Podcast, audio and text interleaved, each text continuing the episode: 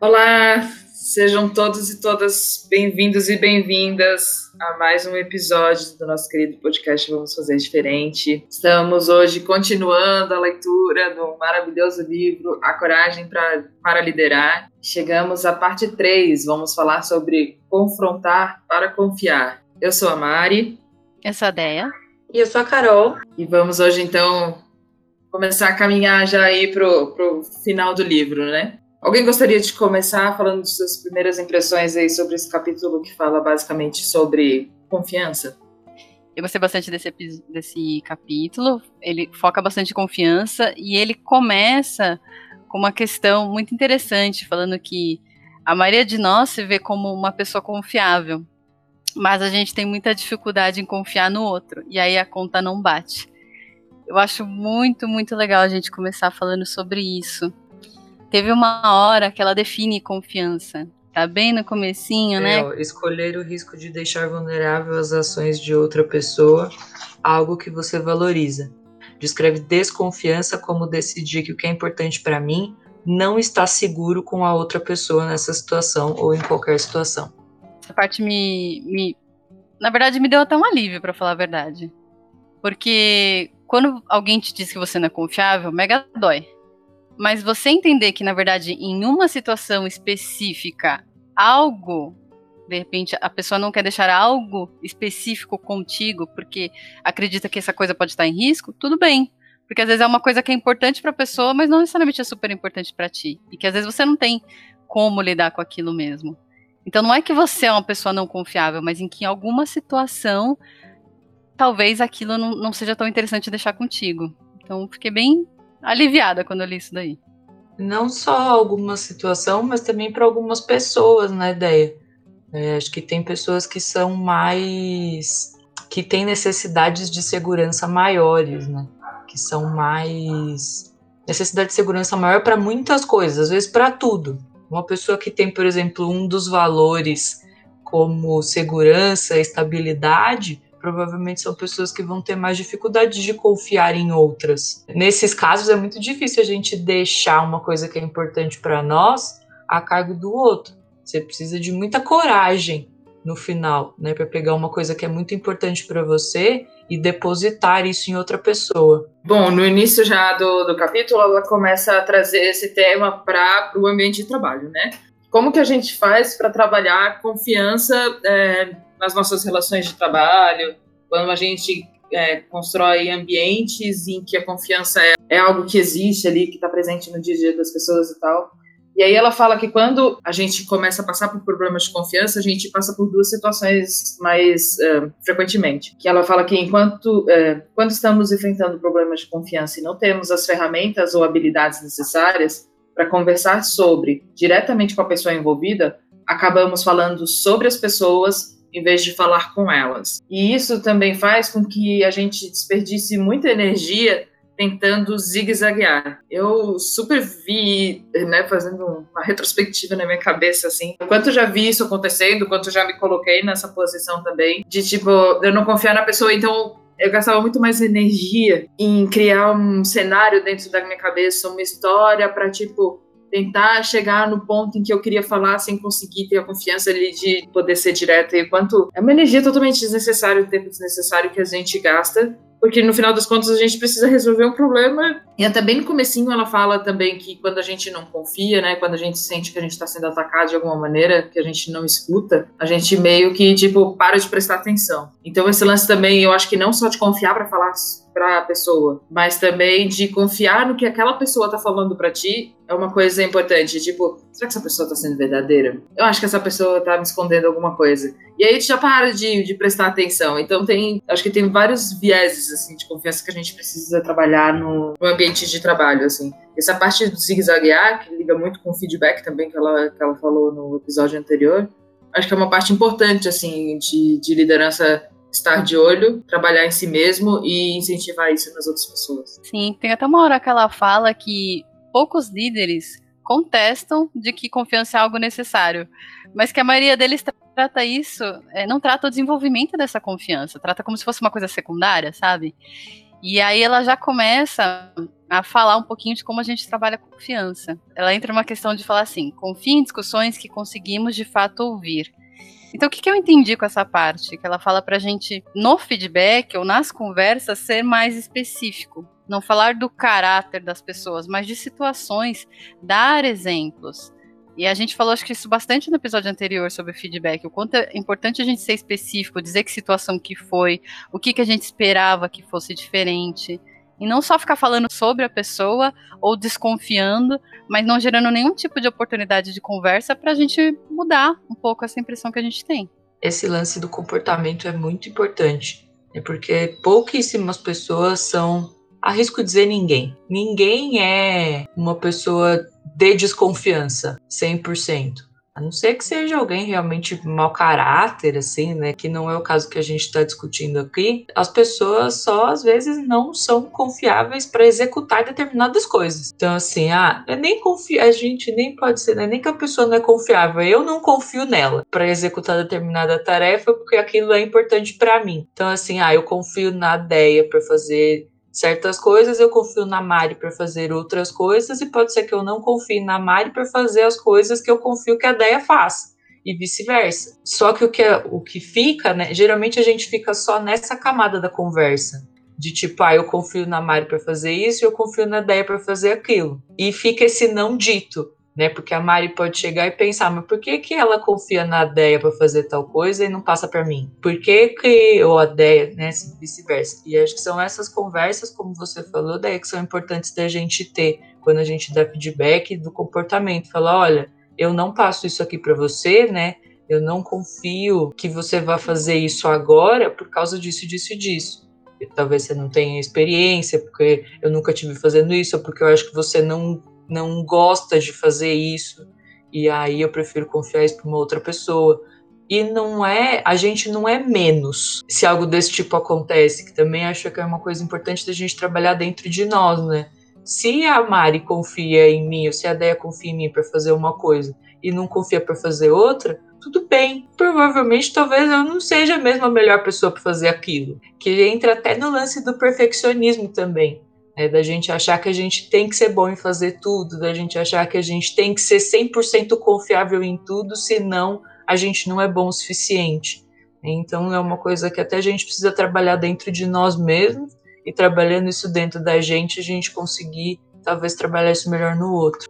Eu acho que é uma grande porta, Carol, que tu trouxe para esse ambiente competitivo, né? Então, se a gente tem várias pessoas ali que têm uma mesma, mesmo cargo, entre aspas, né?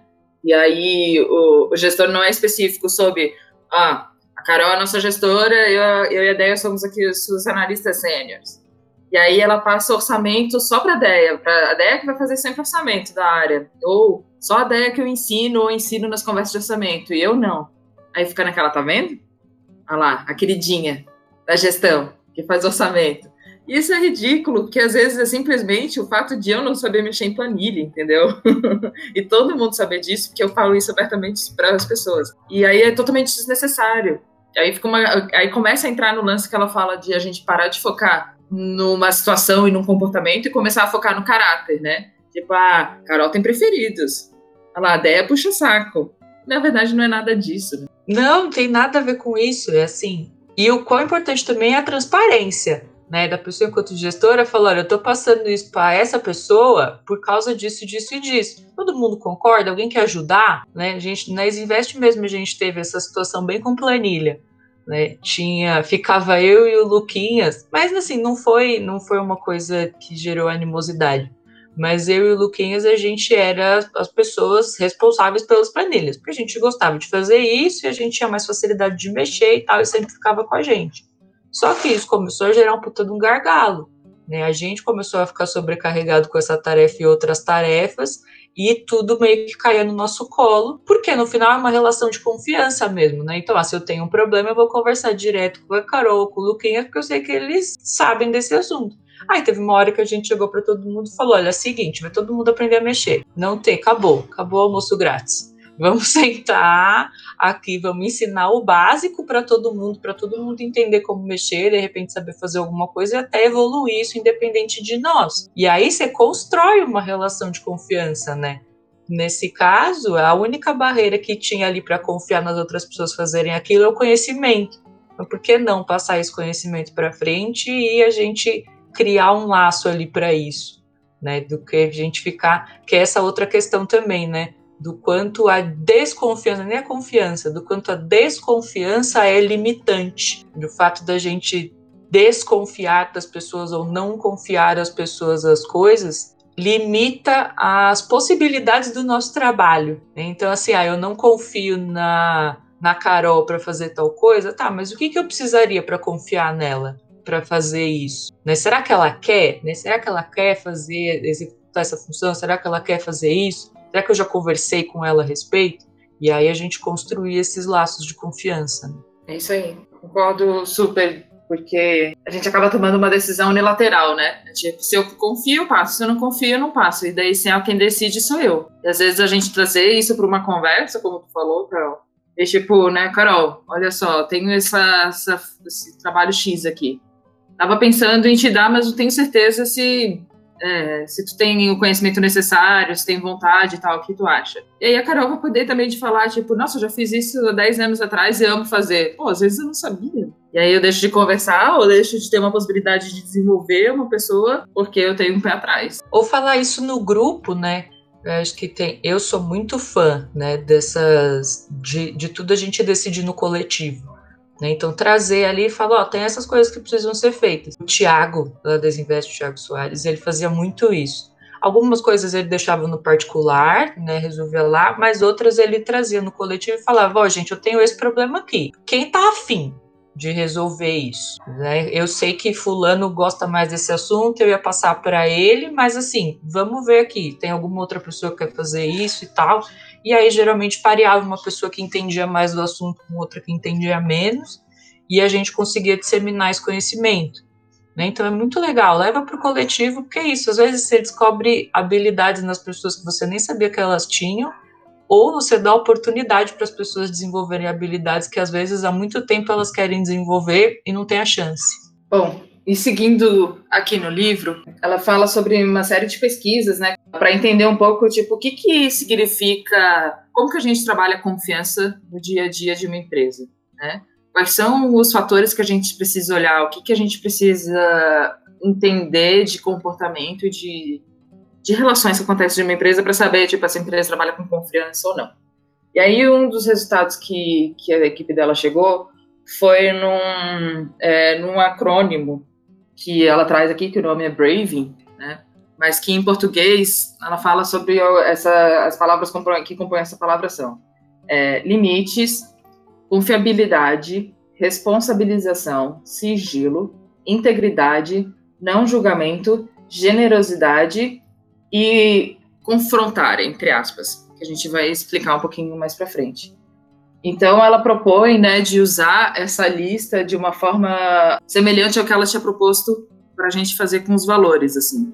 E aí, cada pessoa preenche essa lista do Braving, né, que ela fala, separadamente, e depois se reúne individualmente para discutir onde as experiências se alinham e onde elas diferem. E aí acho que a gente pode falar um pouquinho rapidamente sobre cada um dos cada uma dessas etapas, mas complementar a ideia. Sim, eu fiquei na verdade essa parte que eu tô com dúvida, porque ela fala para preencher de uma forma muito parecida como a gente fez nos valores. Então pegar cada letrinha dessa, né, quer dizer, limites, confiabilidade e tal, e aí cada pessoa ela lista quais são os comportamentos que nós temos que têm relação com limites, quando a gente sabe que está se comportando é, sabendo pôr limites, ou quando a gente sabe que está se comportando e não está colocando limites, é que nem a gente fez lá nos valores, é dessa forma?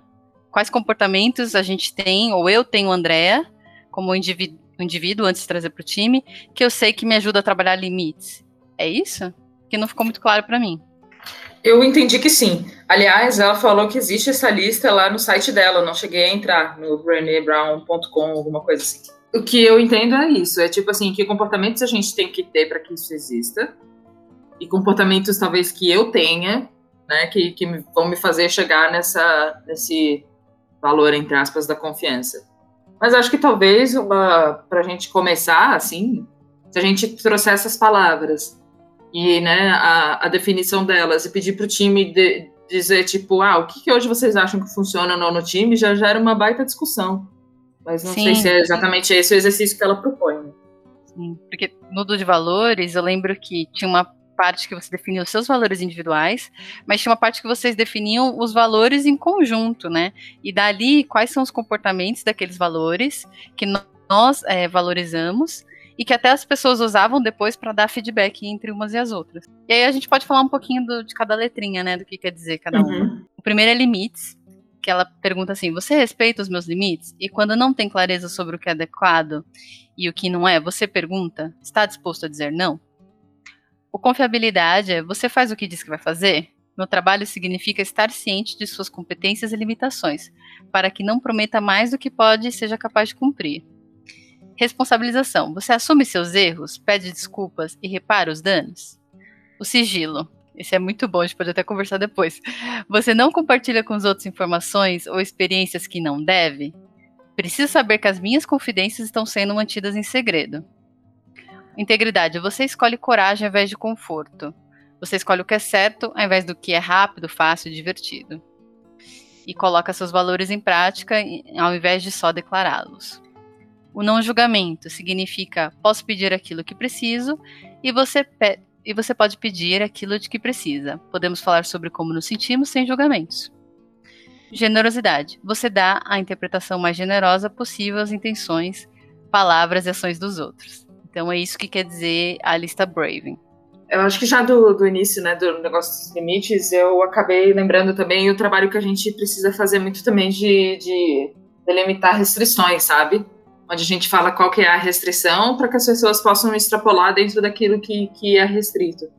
Então, acho que esse também é um trabalho que, quando a gente faz, não só a nível de relação indivíduo-indivíduo, mas de, de, potencial do trabalho, assim, também, deixar as restrições claras, acho que ela é tão importante quanto deixar limites claros quando a gente está falando de, de relações, né, entre duas pessoas ali no trabalho e tal. O outro que ela acabou falando, que eu acho que é interessante, talvez ela traga até um pouco mais para frente, que é a questão do sigilo, né? Que além de, de a gente, é, se você não compartilha com as outras informações, a experiência que não deve. A questão é, às vezes acontece de eu saber que talvez né, essa pessoa não compartilhe as minhas informações, mas ela com frequência compartilha informações de outras pessoas comigo. Que isso gera uma desconfiança, tipo, ah, se a Carol tá falando coisas da Deia, quer dizer que a Carol muito provavelmente pode falar coisas minhas para outra pessoa. Pronto. Vai ter que ter um comportamento coerente quando a questão é sigilo. Senão pode criar várias desconfianças. Desse do sigilo que você falou, nossa, me lembrou, quando eu li, me lembrou tantas situações, tantas que eu passei de amigas do trabalho em que a gente vinham me contar coisas de outras pessoas e falava, ah, é segredo. Eu ficava, mas por que então você tá me contando? quantas e quantas situações. E claro que eu fiz isso também. E aí a Brené fala de quanto isso, na hora, pode até parecer que, olha, essa pessoa confia em mim. Parece até que a gente tá criando um laço de confiança. Mas, na verdade, quando a pessoa vira as costas e vai embora, você pensa, nossa, eu devia tomar cuidado com as coisas que eu falo para ela, porque se ela faz isso com os outros comigo, as coisas que eu conto, ela também conta para os outros. E aí gera uma desconfiança. E eu, eu, nossa, eu vivi tanto essas situações, mas tanto. Mas eu entendo o que a Brené quer dizer, de você fazer a fofoquinha, né? De você falar, olha, você viu que fulano, não sei o que, não sei o que lá, e você achar que aquilo ali é um negócio legal, mas, tipo, não é, né? É só fofoca mesmo. É, é porque eu acho que de, depende muito do que você tá contando, né? Porque às vezes você tá falando assim, olha, eu tô no. Eu, Andréa, estou numa situação assim, assim, assado, com a Mari, Carol.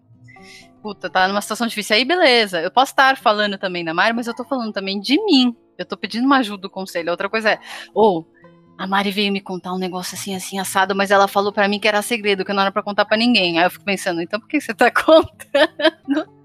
É, é, isso aí sim.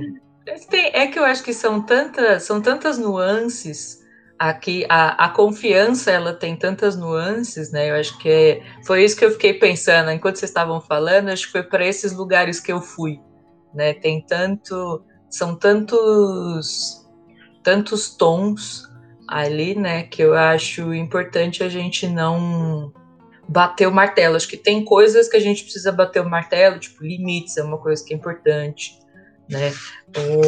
As coisas estão aqui na lista, né? Responsabilização, não julgamento. Mesmo não julgamento, né? Não julgamento, por exemplo, acho que é uma coisa que tem tons, porque a gente é humano, é, não tem, não tem como. Vou dar uma leve mudada de assunto para falar sobre limites. Eu lembrei muito de vocês essa ontem. Ontem eu lembrei de vocês demais e justamente sobre limites. Eu tô adotando uma gata por uma ONG e tal, eu adote um gatinho, etc.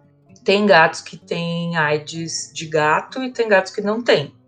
Né, que são os soropositivos, que é o FeLV, né? Esses gatos, eles não podem conviver com outros gatos, porque passa de um para o outro, a não ser que sejam gatos que também tenham ou que são imunizados e tudo. E como eu não tenho nenhum bicho, a moça da ONG falou: ah, você não quer considerar pegar um gato que tenha felve, porque é o, o cuidado é muito parecido e tal, você só vai ter que levar ele no veterinário com uma frequência maior, a cada seis meses em vez de uma vez por ano, um cuidado maior com a imunidade. Aí eu falei, poxa, considerar aqui, né? Não sei, eu tenho medo, falei, nunca tive bicho nenhum, nem cachorro, nem gato, nem passarinho, nem nada disso.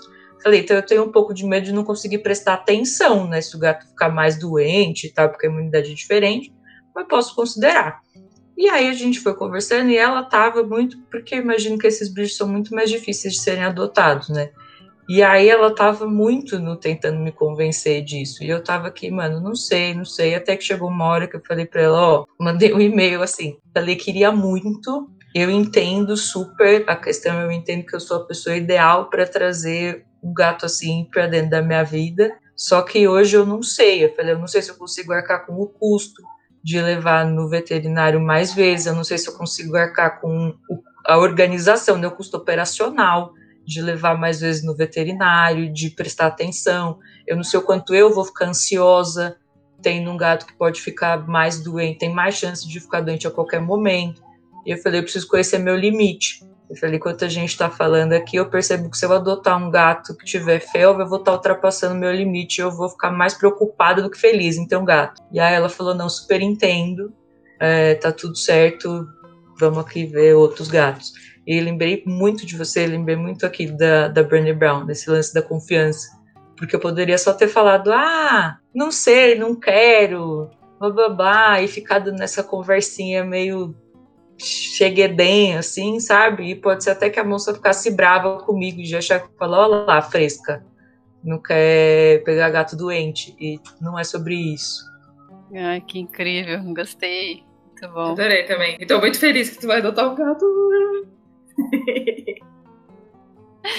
ela é tão bonita, ela é piratinha. Eu quero fotos depois no meu WhatsApp. Só queria deixar isso aqui bem claro. Tá bom. para todo o Brasil ouvir. Alô, Brasil! Bom, é, é, vamos voltar.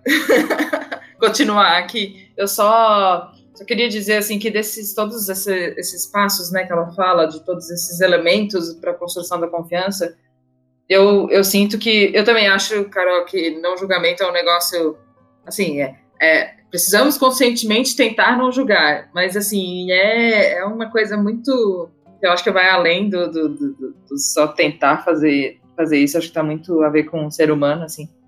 Mas eu vejo, pelo menos né, na minha ótica, que integridade e generosidade são os mais difíceis, acho, de botar em prática.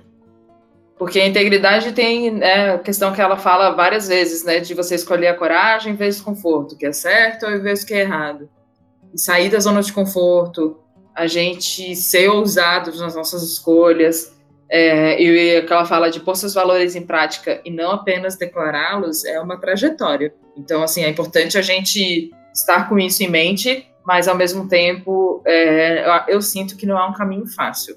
Eu, eu também sinto que quanto mais eu falo sobre os meus valores, depois que a gente fez a dinâmica, mais eu consigo hoje em dia conectar minhas ações com esses valores. É um negócio muito louco, assim, eu super sugiro que vocês façam também. E a generosidade de você dar a interpretação mais generosa possível às intenções, palavras e ações dos outros. Eu acho que, assim, que tem a ver ali com não julgamento, né? Então, como que é muito difícil se tu gosta ou não gosta de uma pessoa, se tu confia mais ou confia menos, tu já partir do pressuposto, não, tipo, essa pessoa tá vindo com as melhores intenções e, né, as melhores palavras, é o que ela sabe no momento e tal. Esse também é um negócio que hoje eu tô muito melhor, mas foi uma trajetória muito longa de partir, né, de pensar, tipo, a pessoa tá fazendo o melhor que ela pode, com o conhecimento que ela tem. Às vezes eu tenho vontade de pegar pelo ombro e falar, acorda, pessoa, pra vida. Não é uma coisa trivial. Então, eu não sei, eu sinto que quando ela fala, aqui, né, no decorrer do livro, parece um negócio muito smooth, assim, sabe? Muito. É só parar pra pensar e a gente consegue fazer. E eu sinto, na vida real, de que é um, um negócio punk, assim, de, de, colocar na prática, sabe? Eu só queria falar aí pros nossos. Como que é telespectador de, de podcast? Ouvinte? Pod... Ouvinte, obrigada. Podospectador.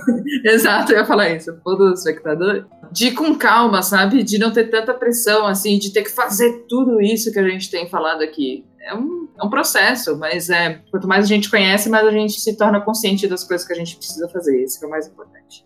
Nossa, você falou tanta coisa legal. Queria comentar, acho que principalmente do do não julgamento, né? A gente comentou bastante nos episódios de comunicação não violenta o quanto o nosso cérebro ele é feito para julgar.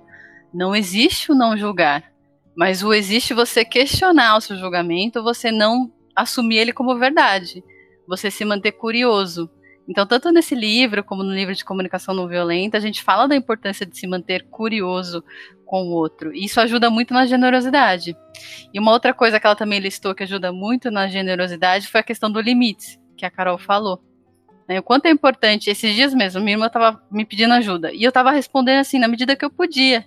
Só que eu estava fazendo outra coisa ao mesmo tempo. E ao invés de eu ser sincera com ela e falar, olha, eu tô ocupada, peraí, ela ficou me cobrando e ela, escreveu assim, hein? Sabe, porque eu não respondi no WhatsApp. Eu, ao invés de eu falar, cara, tô ocupada, eu falei, eu só respondi assim, caralho, calma. Fui generosa? Lógico que não. Mas eu devia ter parado e ter me colocado vulnerável primeiro e falado: Olha, eu tô tentando te responder mesmo fazendo outra coisa. Você não pode esperar um pouquinho? Eu não consigo te responder agora. Né? E ter colocado um limite. Mas ao invés de colocar um limite, o que, que eu fiz? Foi graça. fui zero generosa. E por mais que eu soubesse que ela estava nas melhores das intenções, quando a pessoa vem e me escreve um em, é como se dentro de mim eu julgasse e assumisse aquilo como verdade, tipo, ela não tá vendo que eu tô ocupada e ainda assim tá mexendo o saco? Não, ela não sabia. Mas na minha cabeça, que foi uma coisa que a Brené também fala bastante, qual é a história que eu contei para mim mesma? De que ela sabia que eu tava ocupada e mesmo assim ela tava me mandando mensagem. Louco isso. Eu ia falar justamente da, desse lance da história que a gente me, da história que eu me conto, né, e da história que a gente se conta. Eu adoro esse assunto, porque é, é científico. A gente preenche as lacunas que a gente não tem. Né? A gente, o ser humano, ele é um contador de histórias por natureza, né? Então, quando a gente vê um, uma história, tudo é, um, tudo é uma narrativa, né? Todas as situações da nossa vida são grandes narrativas. E aí, quando a gente encontra buracos nessas narrativas na nossa vida, a gente naturalmente preenche ela com as nossas crenças. Então a gente cria histórias. Inevitavelmente a gente cria. Como esse exemplo que a Deia deu aqui da irmã dela, ela não sabia. Só que a gente. A, a história já está criada dentro da nossa cabeça. E nas empresas é a mesma coisa. Tem, vou dar um outro exemplo também lá da Desinvest. Quando a, a gente. A empresa tomou a decisão de mudar de prédio, ela ficava no prédio ali na Vila Olímpia e mudou para um prédio que era mais perto do Morumbi, do trem. Já tinha avisado que ia mudar e tal. E aí estava entre um prédio em Pinheiros e esse prédio lá no Morumbi, decidiram pelo prédio do Morumbi, por uma série de questões. E aí a galera ficou entre as questões que o prédio de Pinheiros ia liberar só muitos meses depois e eles não tinham esse tempo, enfim. Só que isso não foi dito, né? Não, não ficou ali no ar. E aí um monte de gente criou-se uma grande uma história de corredor. Ah, porque foi pro Morumbi porque, é, porque o chefe mora lá, né? E fica mais perto de quem tem mais dinheiro, porque é mais barato lá, e aí a galera ganha um monte de dinheiro aqui, a gente trabalha pra caralho e fica dando dinheiro pra essa galera, e essa galera fica levando a gente para lugar longe para pagar, mais barato. E várias, várias dessas coisas, assim, infinitas. E nenhuma delas era verdade no final. A gente estava indo para um lugar que era mais caro o aluguel, justamente para caber mais pessoas. Era perto do trem, tinha uma é, a, tinha uma exigência de ser perto de uma estação, de não ser tipo mais de um quilômetro de qualquer estação, justamente para as pessoas conseguirem chegar. Eles fizeram um mapeamento de onde todas as pessoas da Invest moravam para eles conseguirem estar num lugar que de repente fosse mais perto para todo mundo. Então, assim, rolou um puta de um trabalho por trás, e eu estou dizendo aqui porque eu participei um pouco disso, então eu posso afirmar que é, é fato. Rolou todo um trabalho que não foi dito. E aí, por não ser dito, todo mundo criou um monte de história e a gente teve que ficar catando milho depois para explicar para todo mundo, mandando e-mail, falando: olha, não é isso, escolhe um prédio assim, assim, assim, tem um monte de coisa perto, blá, blá, blá, blá, blá, blá. Então a gente, tô, tô dizendo tudo isso, né, para dizer que a gente sempre vai criar histórias, sempre. E o quão importante é a gente, quando no minuto que a gente começa a criar a história dentro da nossa cabeça, a gente fala, putz, isso aqui, eu não tenho certeza se isso aqui é verdade, e eu preciso confirmar. Ela fala bastante disso no próximo episódio, galera. Fiquem aí! eu vou para uma parte aqui só para recapitular. Ela fala muito de usar essa lista Braving para as pessoas, ou elas criam individual, depois é, compartem e conversam em equipe, ou elas já podem criar direto em equipe. Que só essa discussão por si já vai ajudar tanto a construir a confiança, mas também é, deixar claro como você operacionaliza ela. Mas ela lembra que confiança é uma coisa, é um acúmulo de pequenos momentos que acontecem que você percebe que pode confiar no outro. Então não é só, ah, definir a lista e tá tudo certo. Não é isso, mas aos poucos a gente vai se comportando e vai sabendo o que pra gente significa confiança, e aos poucos vai enchendo aquele potinho de bolinha de gude que a gente falou lá no começo nos primeiros episódios. Bom, e aí ela então traz para a segunda parte que fala sobre os princípios da autoconfiança. E aí eu acho muito interessante que ela traz de que a essência da confiança nos outros, na verdade, se baseia na nossa capacidade de confiar em nós mesmos. A gente já falou isso aqui também em outros episódios, né? O lance, às vezes, da projeção e tudo mais. Então, eu também vejo no gap e nos outros aquilo que eu acabo vendo de gap em mim. Né? Eu vejo, julgo os outros a partir do, da minha ótica sobre mim mesma. Então, é, agora ela traz a, a sugestão de que a gente faça esse exercício dos elementos da lista Brave, recontextualizando de acordo com, com, agora com foco na autoconfiança. Algumas coisinhas básicas que mudam. Então eu vou ler aqui o que nessa reconfiguração. Então ela fala: limites. Respeitei meus próprios limites nesta situação. Foi claro comigo mesmo e com os outros sobre o que era adequado e o que não era. Confiabilidade. Pude contar comigo mesmo? Ou o meu diálogo interno foi algo como: Brené, você define essas intenções às sete da manhã, assim que acorda. Preciso que a Brené, exausta das quatro da tarde, cuide de todas essas coisas com a mesma paixão que você tinha pela manhã? Responsabilização. Assumi minha responsabilidade ou culpei os outros? Eu, e fiz com, com que os outros se responsabilizassem quando foi necessário? Sigilo. Respeitei o sigilo e compartilhei ou não compartilhei informações de forma apropriada? Impedir outras pessoas de revelarem informações inadequadas? Integridade. Escolhi coragem em vez de conforto? Coloquei meus valores em prática? Fiz o que achava certo ou optei pelo que era rápido e fácil? Não julgamento. Pedi ajuda quando precisei? Julguei, julguei-me por precisar de ajuda? Pratiquei o não julgamento comigo mesmo? Generosidade. Fui generoso comigo mesmo? Agi com autocompaixão? Falei com, comigo com gentileza e respeito, como alguém que amo. Quando fiz algo errado, disse a mim mesmo: Você fez o seu melhor, fez o que podia com os recursos que tinha naquele momento. Vamos consertar as coisas, vai ficar tudo bem. Ou ignorei meu amor próprio e parti direto para a censura. Quer dizer que achei pesada essa última frase. Necessária, porém pesada. Então, é, ela traz esses elementos para que a gente faça, então, essa lista Braving com a gente mesmo, né? E, eu consegui, quando eu estava pensando, eu estava lendo o livro, eu não, eu vou ser honesta, assim, não fiz a, a, o exercício mesmo como eu fiz do propósito, mas eu consegui ver muito mais não cumprimento de confiança comigo mesma do que com as outras pessoas. Assim, do, eu consegui dar uns checks, digamos assim, muito mais nos trabalhos em grupo, né, no trabalho ali de time, do que checks com relação a mim mesma. Praticamente assim poucos. Eu acho que talvez o integridade, por estar muito fresco essa questão do propósito dos valores na minha cabeça, seja o que eu estou conseguindo colocar mais em prática.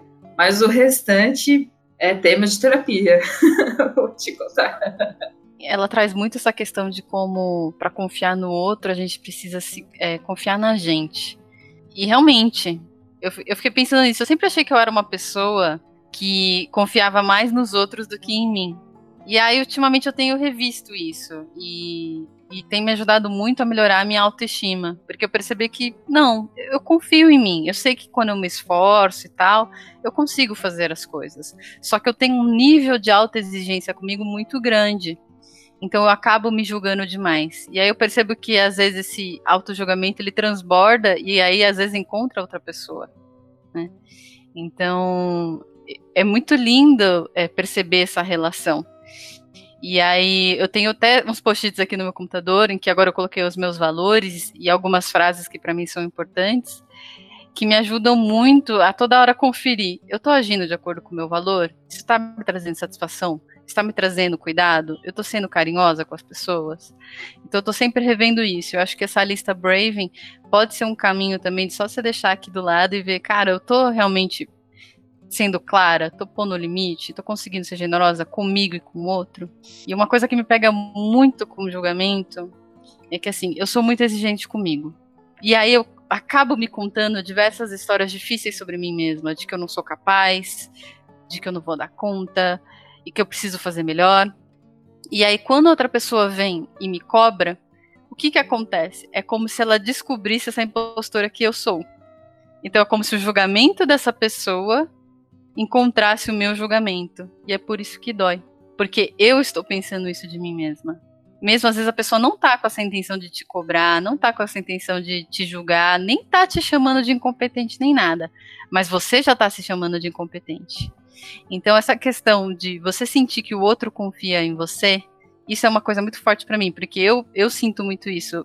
Quando alguém fala comigo de uma maneira mais ríspida, mais forte, eu falo, ah, é como se a pessoa tivesse descoberto a impostora que eu sou. Então eu tô cada dia mais me comprometendo comigo mesma de ser mais carinhosa comigo, mais generosa comigo, porque aí não vai doer tanto a minha interação com o outro. Porque na verdade eu tô achando que o outro tá falando comigo do jeito que eu falo comigo mesma. Então acho que foi, ficou confuso isso que eu falei, mas eu espero que tenha ajudado alguém que tá ouvindo. Nada, foi lindo que tu falou, aliás. É, né? Obrigada por compartilhar. Obrigada mesmo. E isso que tu falou me lembra muito né, do livro lá do, de Conversas Difíceis, do Douglas Stone, que ele traz sobre alguns tipos de diálogo, né? Então ele fala sobre o diálogo do que aconteceu, o diálogo dos sentimentos, ou se eu não me engano, ou do relacionamento, eu não tenho certeza agora, mas tem um que ele fala sobre que é o diálogo da verdade, que é um pouco disso. Que a gente tem, a gente fala, a gente tem tantas verdades sobre nós mesmos que às vezes uma pessoa vem falar alguma coisa e parece que ela tá lá cutucando aquilo que a gente traz como verdade da gente. E aí, na conversa difícil, acaba rolando isso do tipo, tá vendo? Né? Uh, eu, ou então de tipo apontar todas as nossas frustrações para aquela pessoa que nem veio com essa intenção de verdade, né? Então, isso eu posso depois resgatar exatamente o, o nome dessas, desses diálogos para a gente botar em alguma descrição para a gente divulgar. Mas é muito importante, porque ele fala que esse é um dos elementos críticos quando a gente começa a, a, conflitar e quando a gente vai ter que lidar com conversas difíceis dos diálogos internos que a gente precisa ter sobre a intenção do outro dentro daquilo que a gente acredita sobre a gente mesmo. É difícil de explicar, mas eu achei que tu explicou muito melhor a ideia. Foi ótimo. Vocês estavam falando aí, vou, como sempre, fazer a propagandinha aqui do Pontos Elefantes. Vocês me permitem aqui? A gente Vou começou. Passar a conta depois lá pro. pro é, pro passa, passa a conta, pode passar para mim mesmo. É, passa pro Panda, que é o financeiro, ele que cuida. Tá bom. É, a gente começou a ler um livro novo lá no Ponte, né? A gente terminou Remetendo as Organizações e a gente está relendo, tá lendo o Teoria U, do Otto Scharmer. E aí, a premissa, ele tá aqui na capa do livro, né? A premissa do Teoria U é a vontade aberta, a mente aberta, o coração aberto e a vontade aberta. Então é a gente tá, a gente partir da premissa que a gente tem que ter a mente aberta para ouvir outras coisas, né? Perceber o que está acontecendo, a gente ter o coração aberto para sentir o que está acontecendo ao nosso redor, né? Ter o coração aberto para perceber o ambiente, perceber nós mesmos dentro daquele ambiente. Estou sendo bem simplista aqui, tá? E a vontade aberta para a gente realmente ter, não partir desse escudo, como a Brené Brown fala, né? Da gente já começar com os nossos escudos. Então a gente ter a vontade aberta de fazer, às vezes uma coisa que a gente não estava se planejando fazer ali naquele dia, né? É acordar de manhã com uma rotina e às vezes ao longo do dia você observar o que está acontecendo com a tua mente aberta teu coração aberto ter a vontade aberta de fazer uma coisa diferente e me conectou, a fala da Déia me conectou muito com isso. O quanto a gente se fecha nos nossos julgamentos, na, naquilo que a gente julga de nós mesmos e na crítica que a gente faz sobre nós mesmos, e a gente perde o coração aberto e a vontade aberta para fazer coisas novas. Enfim, eu recomendo muito o livro, ele é bem acadêmico, é, mas é bem legal para quem tiver quiser trilhar esse caminho aí, é muito massa. Então, aí ela segue falando que é muito difícil você confiar no outro quando você não confia em si, que a gente não consegue dar para as pessoas aquilo que a gente não tem. Mas para a gente lembrar também de tratar a gente com carinho e que confiança é uma coisa construída nos pequenos momentos, que é construída aos poucos. Então você não vai pegar do nada e falar assim, agora eu confio em mim.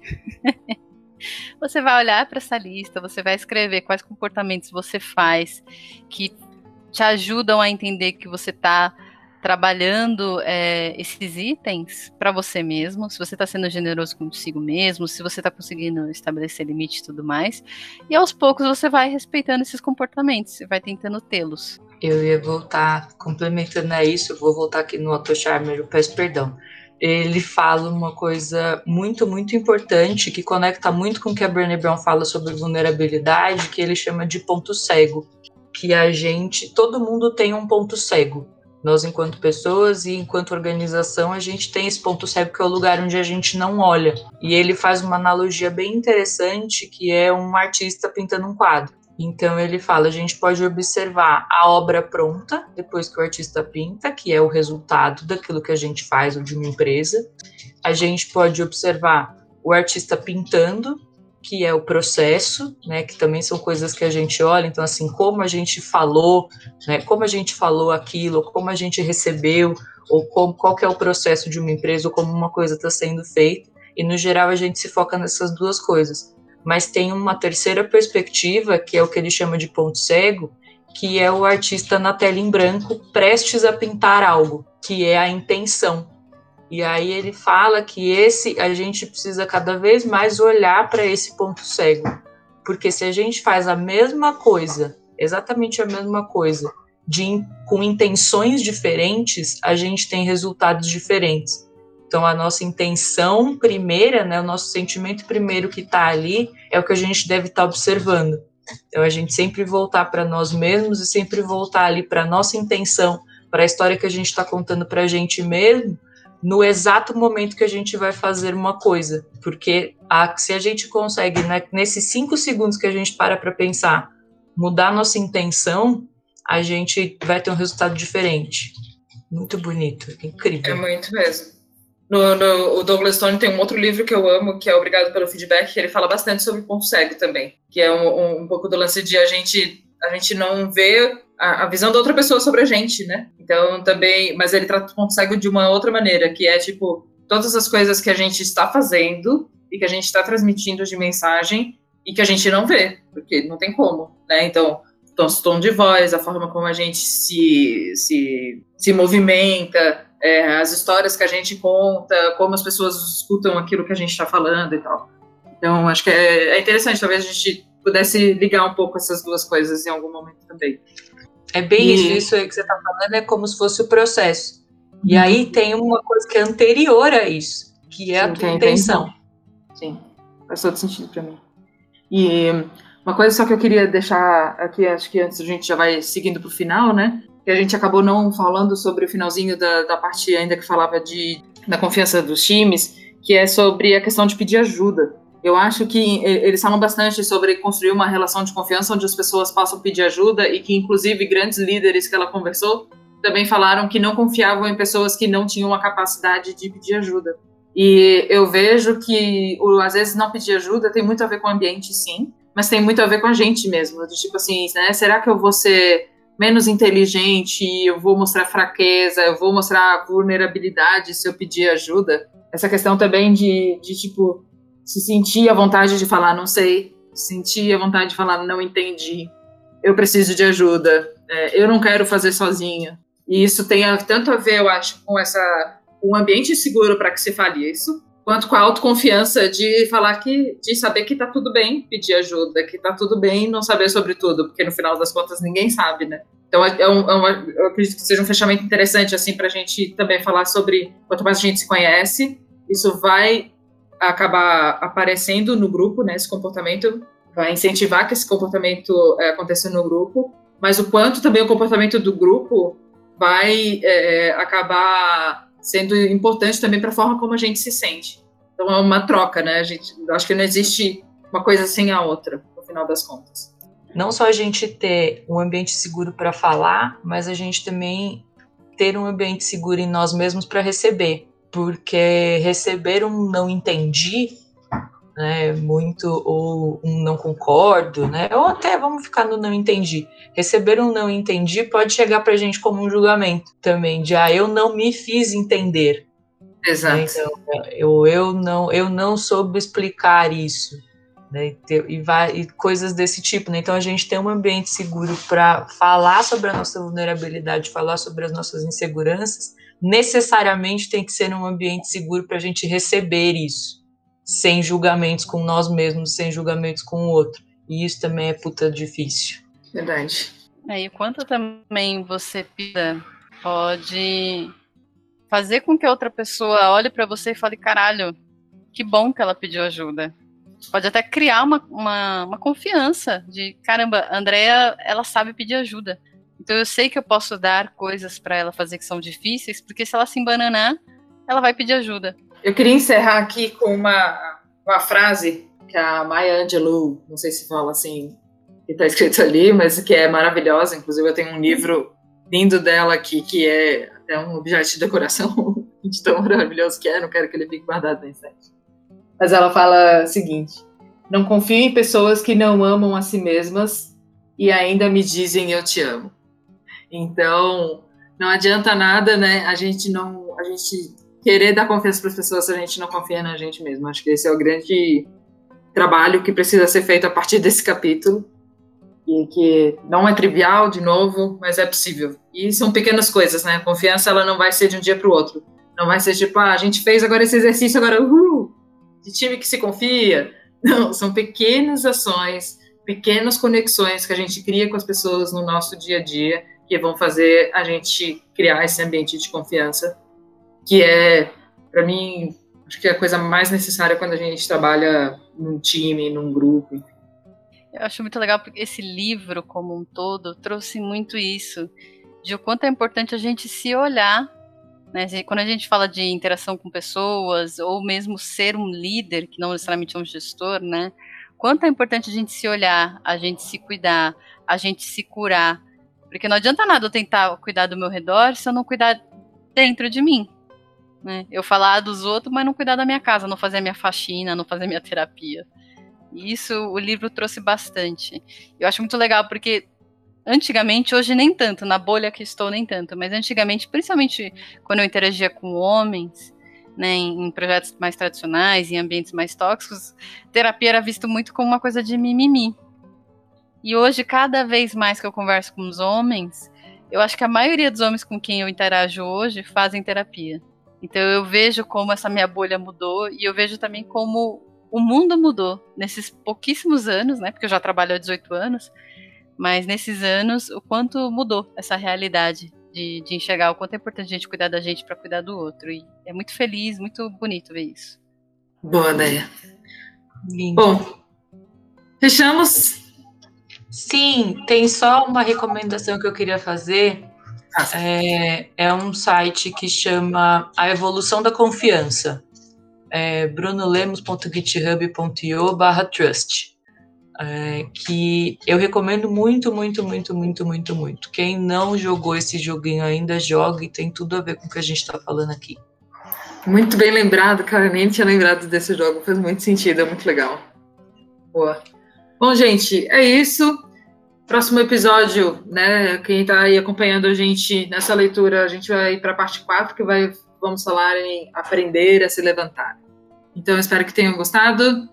Como sempre, esperamos os feedbacks de vocês. Estão gostando, não estão gostando? O que vocês querem é, que a gente fale ou às vezes explore um pouco mais aqui nos episódios? A gente tem lá no nosso Instagram também, é, né, no do, do, nosso podcast, lá vamos fazer diferente. De vez em quando a gente está soltando umas pesquisas. Que livro que seria interessante a gente trazer para cá também, para começar já a pensar no, no, nos próximos episódios. E é muito importante essa interação e a conexão que a gente está criando com vocês também. Por favor, fiquem à vontade para procurar a gente e quiserem conversar sobre qualquer assunto aqui pertinente ao podcast. E é isso, então, gente. Um beijo, fiquem bem. Até o próximo. Até. Falou!